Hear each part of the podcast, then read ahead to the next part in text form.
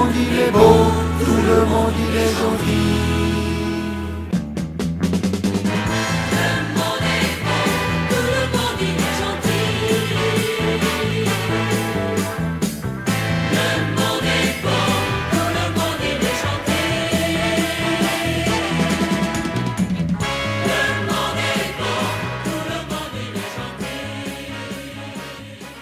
Bonjour tout le monde. Cruauté ou bonté, gentillesse ou méchanceté, égoïsme ou partage, ces antagonismes en suggèrent évidemment bien d'autres. Bien mieux peut-être, ils en impliquent, car des trois cités juste avant, on peut faire découler honnêteté ou malhonnêteté, honneur ou traîtrise, mensonge ou vérité, bienveillance ou malveillance, manipulation ou sincérité, et bien évidemment, la liste peut ainsi longuement s'allonger. Mais dans quel intérêt une telle litanie ne servant au reste qu'à constater Une première considération peut amener à constater la persistance du ou dans la présentation de ces dix antagonismes. Persistance innocente ou perverse, naturelle ou orientée, la question pourrait bien se trouver là, bien plus que dans l'énumération d'oppositions comportementales en réalité inhérentes à la condition humaine ou, pour le moins, à celle à laquelle nous finissons peut-être par choisir d'appartenir.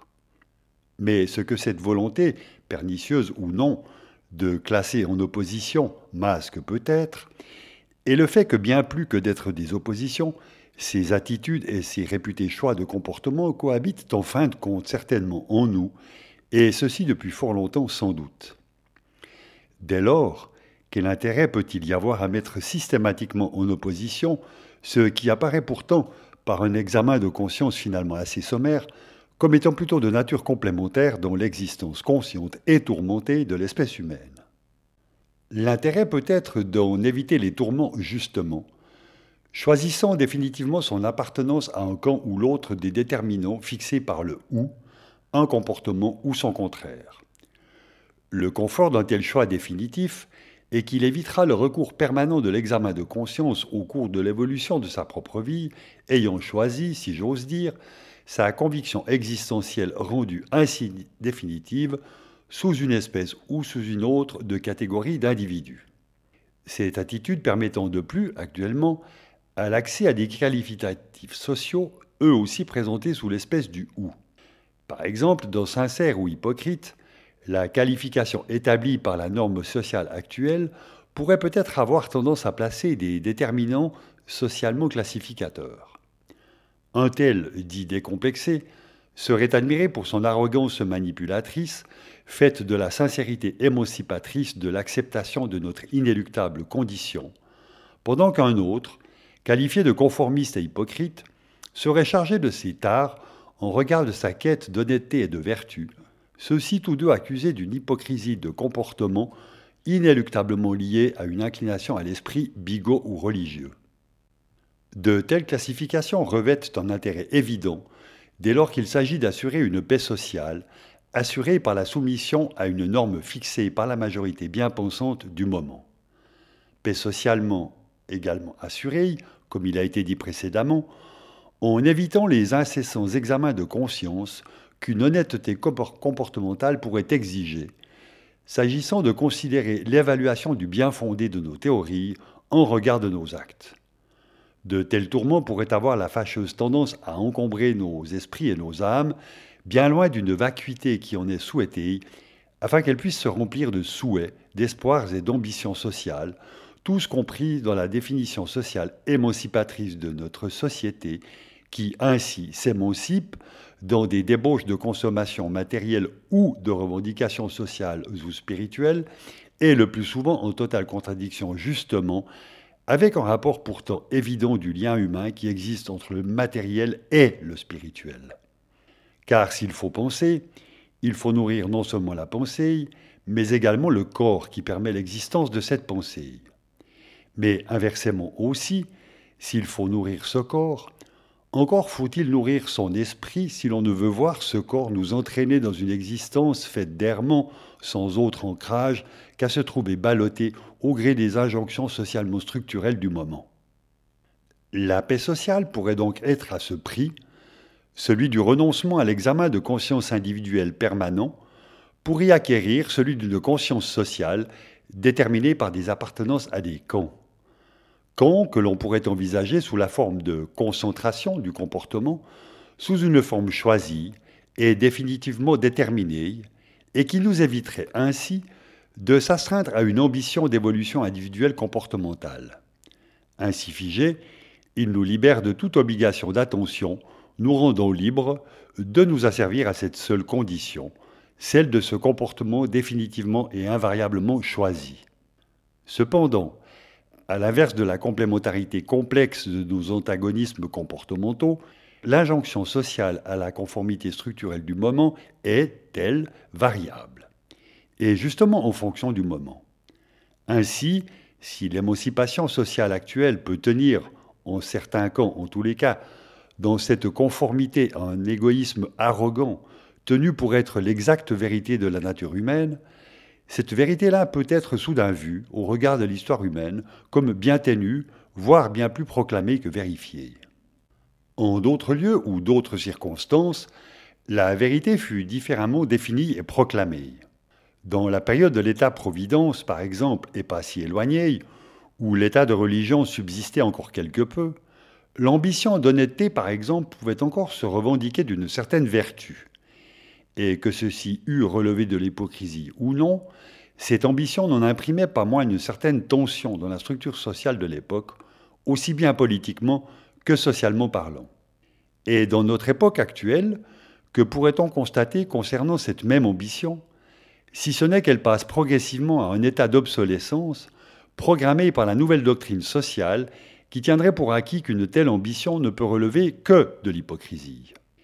Mais évidemment, la description de telles variables sociales reste subjective et permettent d'en relativiser l'existence ou l'évaluation. Ce qui me semble cependant bien certain, c'est que les valeurs sociales promues par une structure politiquement et socialement organisée ne sont pas aussi pérennes et constantes que l'existence au sein d'une génération pourrait nous le faire croire. Corrélativement à cela, il semblerait également que les oscillations naturellement inscrites en nous entre les notions de bien et de mal sont en permanence instrumentalisées en vue d'en faire des outils politiques de conditionnement dans un moment historique limité. On pourrait ainsi être amené à penser que si les modes et les registres en varient, le conditionnement, lui, semble rester l'invariable d'un très vieux registre de l'ajustement structurel social. Dominants et dominés semblent être le seul repère permanent d'un ordre social qui ne cesse d'augmenter en complexité, dans une propension à un relativisme fait de vérités multiples, estampant toujours plus les contours d'une évolution humaine effectivement pratiquée au profit d'une évolution humaine de plus en plus autoproclamée. Et de ces variations de normes sociales et politiques organisées autour du moment historique, il est justement question dans l'article de Wolfgang Streck La crise de 2008 a commencé il y a 40 ans. Paru dans le Monde diplomatique de janvier 2012, cet article évoque les différentes phases de l'évolution de l'économie capitaliste depuis la fin de la Deuxième Guerre mondiale.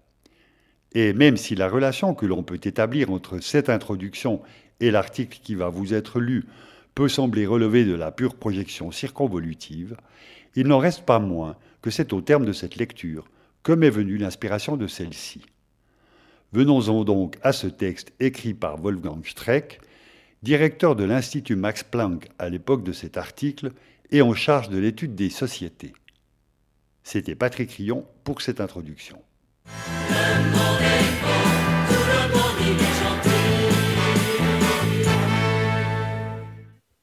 Utilisé sans relâche pour décrire l'aggravation de la situation économique et financière depuis 2008, la notion de crise sous-entend le dérèglement intempestif d'un système pérenne.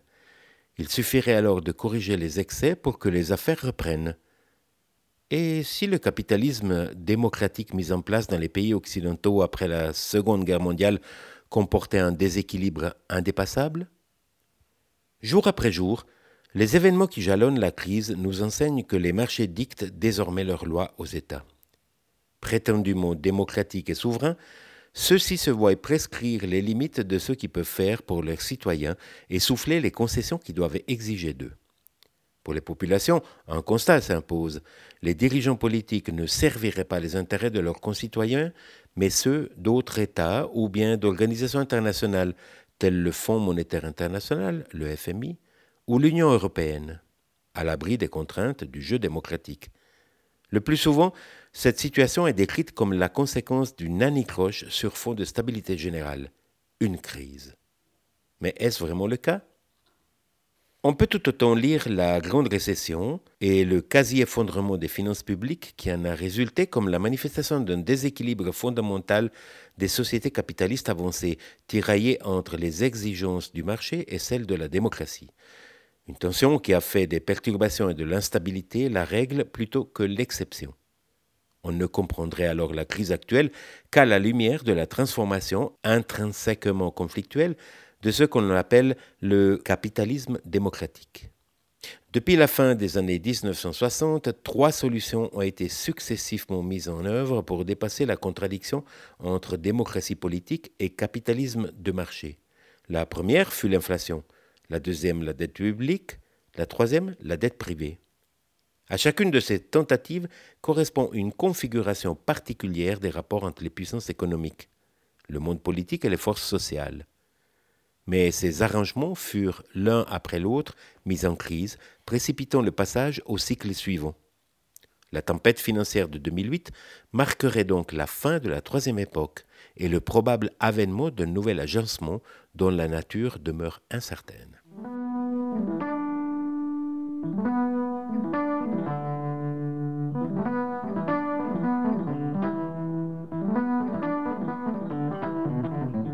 Conflit de répartition. Le capitalisme démocratique de l'après-guerre a connu sa première crise à partir de la fin des années 1960, alors que l'inflation commençait à s'emballer dans l'ensemble du monde occidental. L'essoufflement de la croissance économique menaçait soudain la pérennité d'un mode de pacification des rapports sociaux qui avait mis un terme aux luttes d'après-guerre. Pour l'essentiel, la recette adoptée jusque-là était la suivante.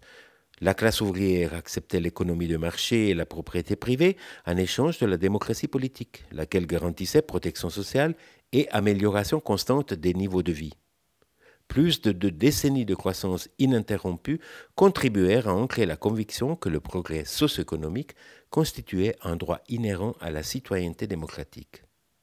Cette vision du monde se traduisait par des revendications que les dirigeants se sentaient contraints d'honorer. Élargissement de l'État-providence, droit des travailleurs à des négociations collectives libres et plein emploi. Autant de mesures soutenues par des gouvernements utilisant abondamment les outils économiques keynésiens. Mais lorsqu'au début des années 1970, la croissance commença à fléchir, cet agencement se mit à chanceler, une instabilité qui se manifesta par une vague mondiale de protestations sociales. Les travailleurs, que la peur du chômage ne paralysait pas encore, n'entendaient pas renoncer à ce qu'ils considéraient comme leur droit au progrès. Au cours des années suivantes, tous les gouvernements du monde occidental se trouvèrent confrontés au même problème. Comment amener les syndicats à modérer les demandes d'augmentation de salaire sans avoir à remettre en cause la promesse keynésienne du plein emploi? En effet, si dans certains pays la structure institutionnelle du système de négociation collective facilitait la signature de pactes sociaux tripartites, dans les autres, les années 1970 furent marquées par la conviction partagée dans les plus hautes sphères de l'État que laisser croître le chômage pour contenir la hausse des salaires constituerait un suicide politique, voire une mise à mort de la démocratie capitaliste elle-même. Pour sortir de cette impasse et préserver à la fois le plein emploi et les négociations collectives libres, une voie se dessina l'assouplissement des politiques monétaires, quitte à laisser filer l'inflation. Au départ, la hausse des prix ne constituait guère un problème pour les travailleurs, ils étaient représentés par des syndicats assez puissants pour imposer une indexation de fait des salaires sur la hausse des prix. En revanche, érodant le patrimoine, l'inflation nuisait aux créanciers et aux détenteurs d'actifs financiers, c'est-à-dire à des groupes qui comptaient relativement peu de travailleurs dans leur rang. Dans ces conditions, on peut décrire l'inflation comme le reflet monétaire d'un conflit de répartition. D'un côté, une classe ouvrière réclamant la sécurité de l'emploi et une autre plus importante du revenu national, de l'autre, une classe capitaliste s'évertuant à maximiser les retours sur investissement. Puisque les deux parties se fondent sur des idées mutuellement incompatibles de ce qui leur revient, l'une mettant en avant les droits des citoyens et l'autre de la propriété et du marché, l'inflation s'exprime ici l'anomie d'une société dont les membres ne parviennent pas à s'accorder sur des critères communs de justice sociale. Si dans l'immédiat après-guerre, la croissance économique avait permis au gouvernement de désamorcer les antagonismes de classe, l'inflation le permettait désormais de préserver le niveau de la consommation et la répartition des revenus en puisant dans les ressources que l'économie réelle n'avait pas encore produites. Efficace, cette stratégie de pacification des conflits ne pouvait toutefois pas durer indéfiniment. Elle finit par susciter une réaction de la part des détenteurs de capitaux, soucieux de protéger leur patrimoine. En définitive, l'inflation conduira au chômage, punissant les travailleurs dont elle avait à l'origine servi les intérêts. Aiguillonnés par les marchés, les gouvernements abandonneront les accords salariaux redistributifs pour en revenir à la discipline budgétaire. L'inflation fut vaincue après 1979 lorsque M. Paul Volcker, fraîchement nommé directeur de la Réserve fédérale américaine par le président James Carter, décida d'une hausse sans précédent des taux d'intérêt qui fit grimper le chômage à des niveaux inédits depuis la Grande Dépression des années 1930. Ce putsch fut validé par les urnes. Le président Ronald Reagan, dont on dit qu'il avait d'abord redouté les retombées politiques des mesures inflationnistes prises par M. Volcker, fut réélu en 1984.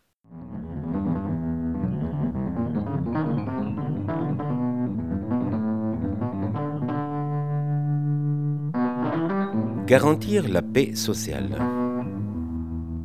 Au Royaume-Uni, Mme Margaret Thatcher, qui avait suivi les politiques américaines, fut elle aussi reconduite à son poste de Premier ministre en 1983 malgré la hausse du nombre de demandeurs d'emploi et la désindustrialisation rapide causée, entre autres choses, par sa politique d'austérité monétaire.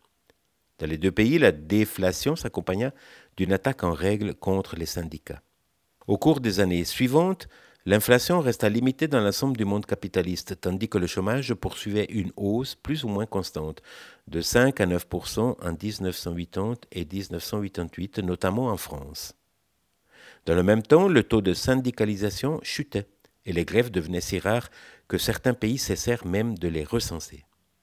L'ère néolibérale s'ouvrit au moment où les États anglo-saxons abandonnèrent ce qui avait été l'un des piliers du capitalisme démocratique de l'après-guerre, l'idée que le chômage ruinerait le soutien politique dont jouissaient non seulement les gouvernements en place, mais le mode d'organisation sociale lui-même.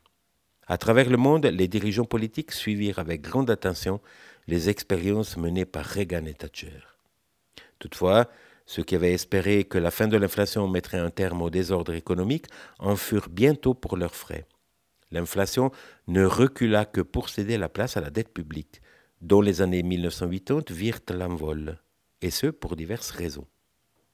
La stagnation de la croissance avait rendu les contribuables, en particulier les plus prospères et les plus influents, très hostile aux prélèvements fiscaux, et l'endiguement de la hausse des prix mit un terme aux augmentations d'impôts automatiques, à mesure que les revenus croissaient.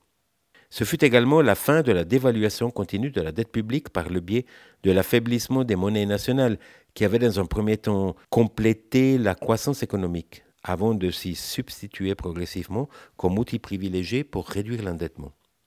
La hausse du chômage engendrée par la stabilisation monétaire obligea les États à accroître les dépenses d'aide sociale.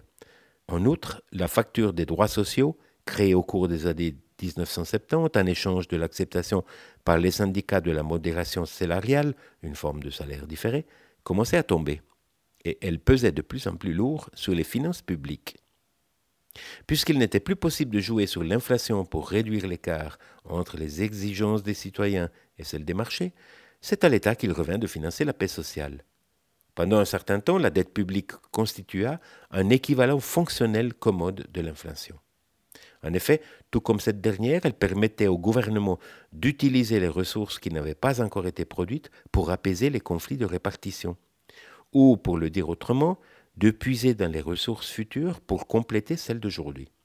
À mesure que la lutte entre les exigences des marchés et celles de la société se déplaçait du lieu de production vers l'arène politique, les pressions électorales se substituèrent aux luttes syndicales. Au lieu de faire marcher la planche à billets, les gouvernements se mirent à emprunter toujours davantage. un processus facilité par le faible niveau de l'inflation qui rassurait les créanciers sur la valeur à long terme des obligations d'État. Cependant, l'accumulation de dettes publiques ne saurait, elle non plus, durer éternellement. Depuis longtemps, les économistes alertaient les autorités sur le fait que les déficits publics drainaient les ressources disponibles et étouffaient l'investissement privé, entraînant une hausse des taux d'intérêt et un ralentissement de la croissance. Mais ils n'étaient pas en mesure d'identifier un seuil critique. En pratique, il s'est révélé possible, du moins pendant un certain temps, de maintenir les taux d'intérêt relativement bas en dérégulant les marchés financiers et de contenir l'inflation en affaiblissant encore davantage les syndicats.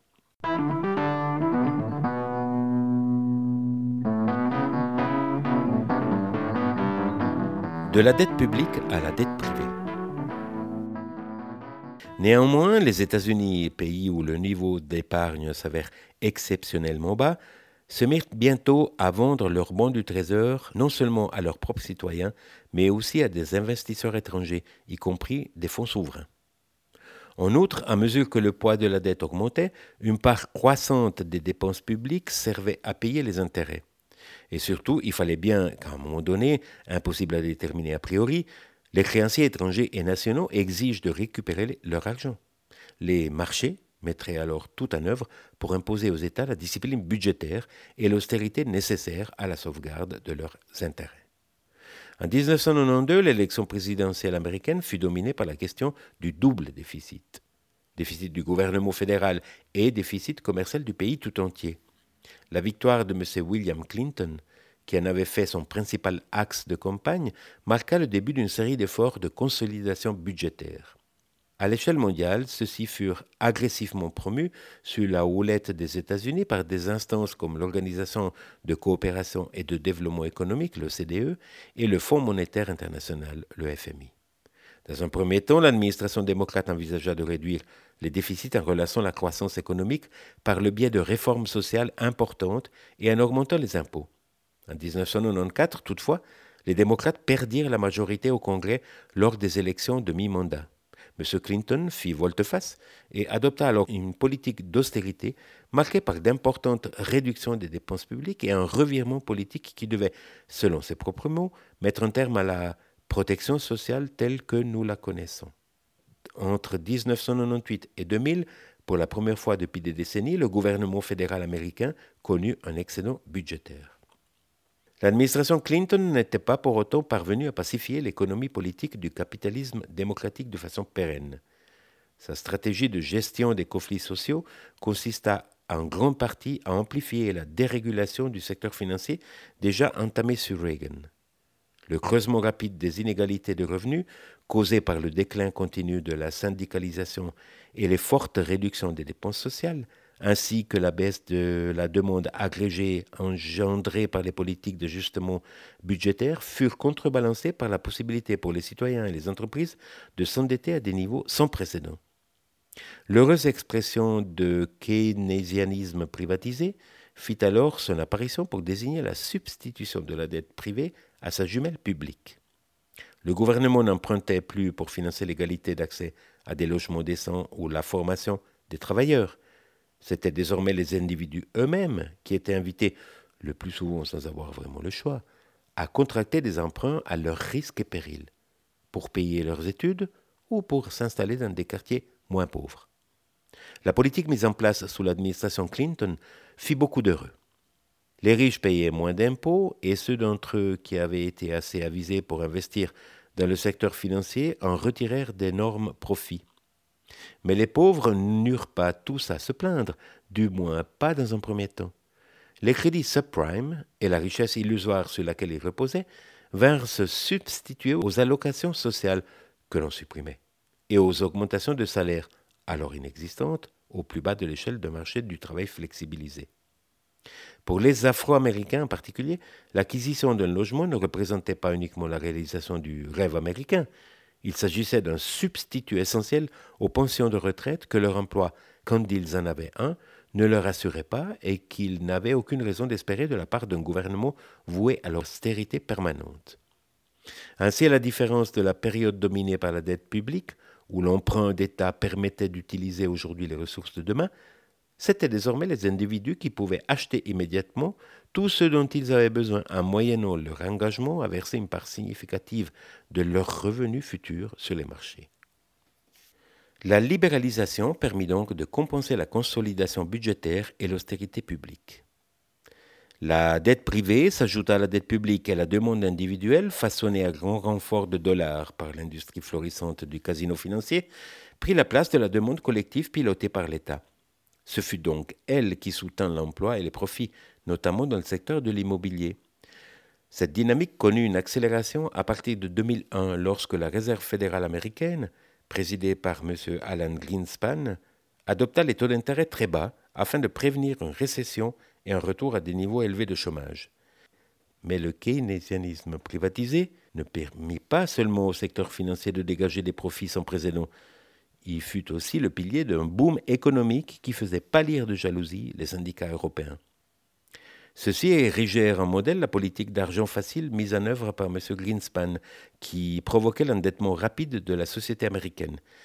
Ils observaient avec enthousiasme que, à la différence de la Banque centrale européenne, la Réserve fédérale américaine avait l'obligation juridique non seulement d'assurer la stabilité monétaire, mais également de maintenir un haut niveau d'emploi.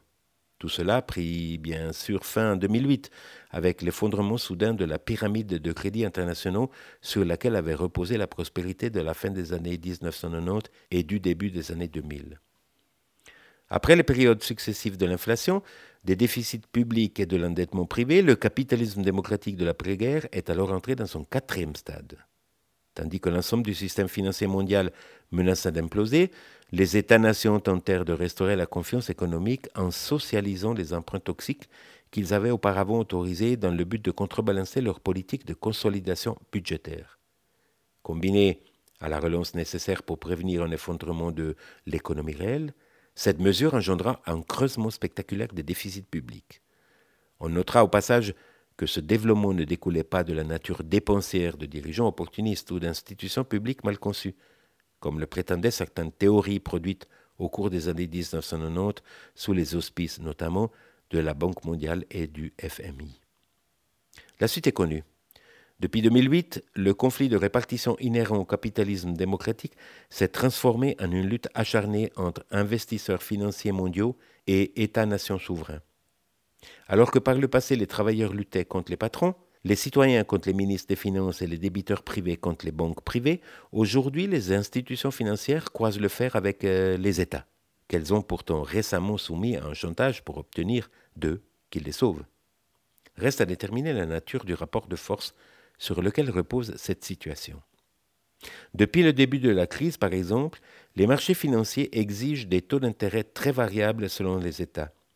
Ils exercent donc des pressions différenciées sur les gouvernements pour obliger leurs citoyens à accepter des coupes budgétaires sans précédent.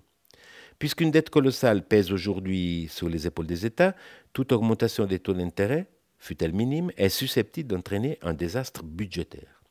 En même temps, les marchés doivent se garder de soumettre les États à une pression trop forte, car ces derniers pourraient très bien choisir de faire défaut sur leurs dettes. Il faut donc que certains États soient prêts à en sauver d'autres, plus menacés, de façon à se prémunir de la hausse générale des taux d'intérêt sur les emprunts souverains. En outre, les marchés n'attendent pas seulement une consolidation budgétaire, ils exigent également des perspectives raisonnables de croissance économique. Mais comment combiner les deux? Bien que la prime de risque sur la dette irlandaise ait baissé lorsque le pays s'est engagé à prendre des mesures drastiques de réduction de son déficit, elle est remontée quelques semaines plus tard. Le plan de redressement était si strict qu'il interdisait toute reprise économique.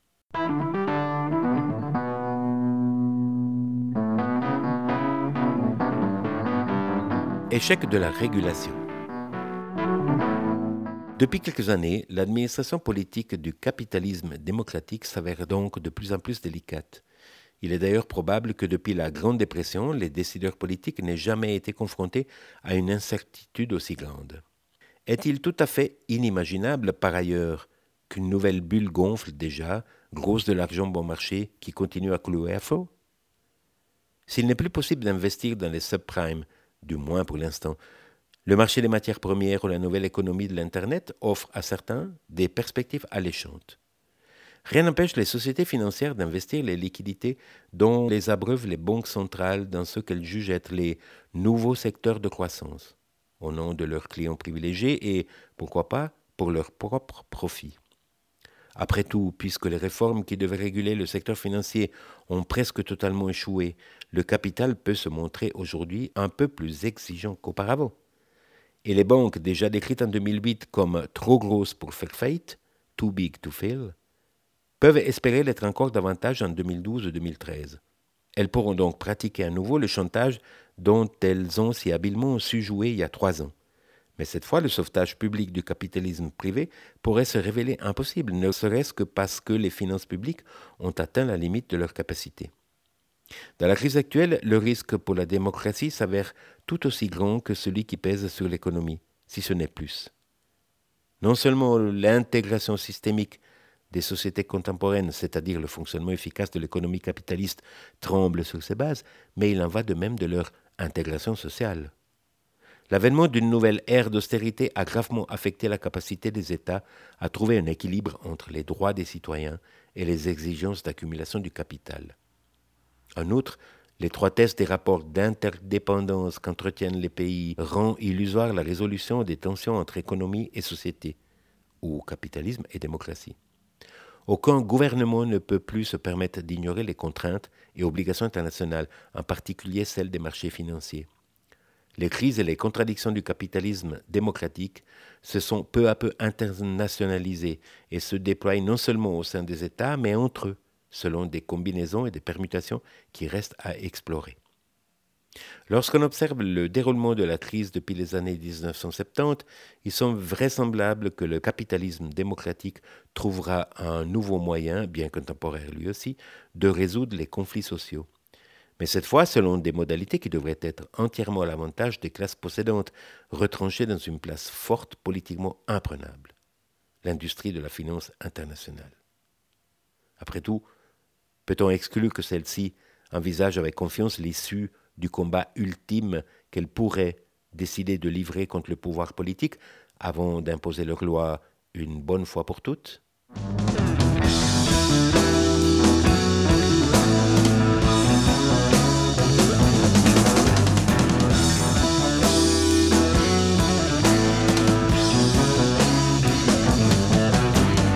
Cet article vous a été lu par euh, Fabio Cattaneo.